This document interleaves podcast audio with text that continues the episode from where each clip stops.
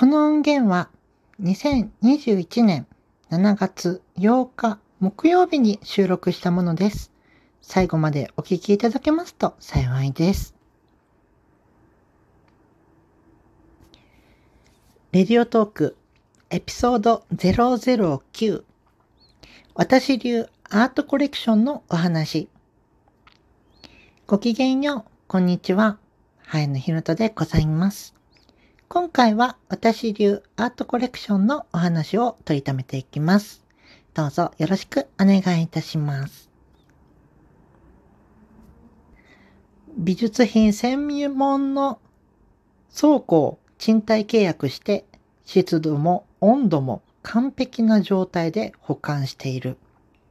これは典型的なアートコレクターのコレクション環境ですが、私はそんなコレクターではありませんし、アーティストさんやギャラリストさんの中には、ああ、温度や湿度などの環境が若干良くなくても、自宅やオフィスなどの人がたくさん見る環境で保管してほしい、管理してほしいという方もおられます。また、サラリーマンコレクターと呼ばれる若手や中堅のアーティストさんの作品をコレクションしていくコレクターさんは、特に首都圏、関西圏で一定数おられますが、え私がエピソード003でお伝えしている内容にあるような、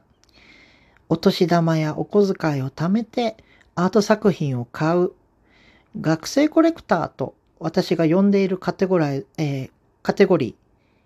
ー、はそもそもそういったカテゴライズが業界の中でなくって私の周りでお見かけしたことがありません。3万円あればコンパクトかつ満足感のある05サイズの原画が買える。このことがあまりに知られていないところはアートを愛する一人の人間として悔しく思っているところで強く伝えたいことです。一方で、10万円以上じゃないと買わないといったような安値だと避けるというコレクターさんがおられるのも首都圏を中心に事実としてあります。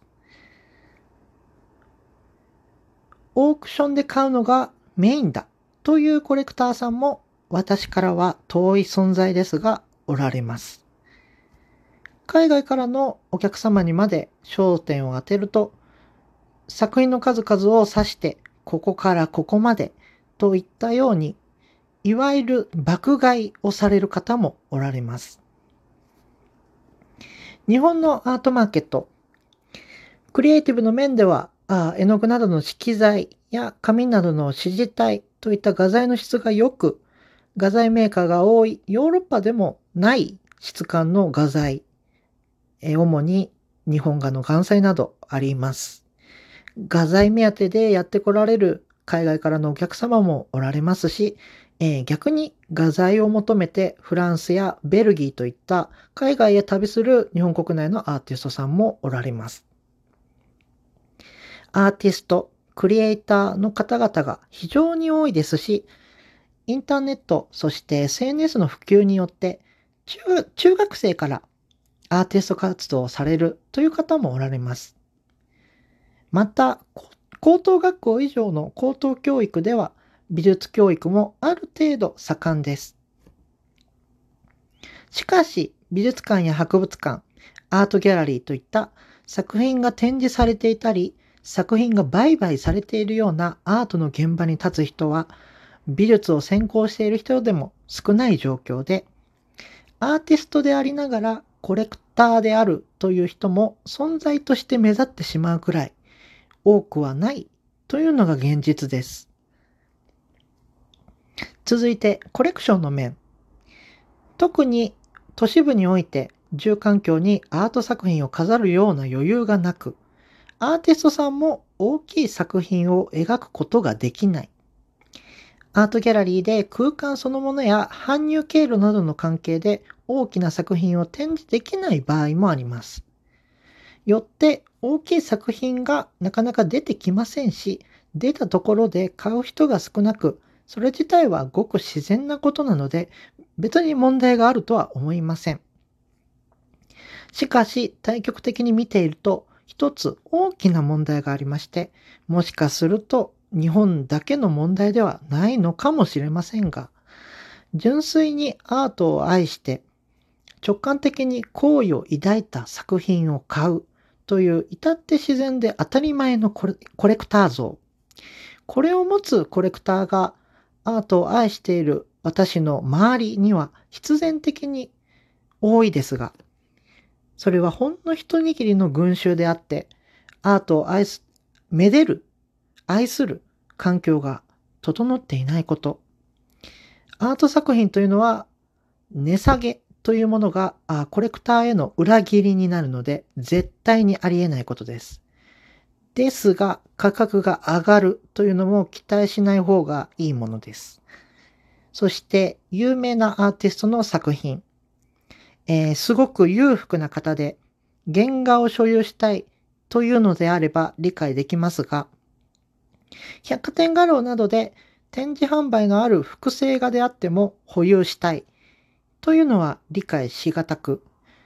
ここ数年で流行っているアート作品の共同保有も理解しがたいところです。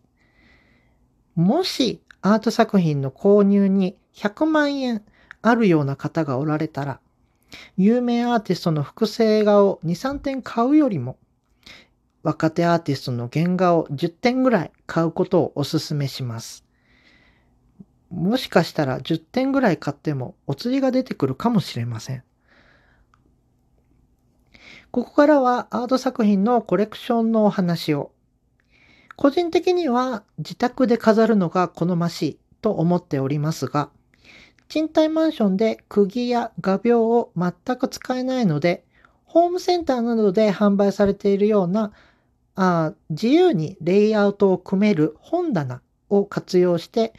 パズルのピースを埋めるようにレイアウトを組んでいます。アート作品のみならず、コレクションするものがある場合は、サービスルームと呼ばれる日差しがないことを理由に部屋数として数えない部屋がある物件は、コレクションにかなりいい条件の物件と言えます。私のコレクションしているものは、絵画、テディベア、ガラス工芸、ミニドール、音楽作品、映像作品、文学作品、えー、紅茶の茶葉の缶、えー、ガラス瓶。これからコレクションに加えたいものは、ロリータ服、ヘッドホン。もちろん、すでにコレクションとしているものでも、何々さんの作品、買えるのなら買いたいというものもあれば、日本画やあ球体関節人形など、同じ分野の手をつけられていない領域のものもあるので、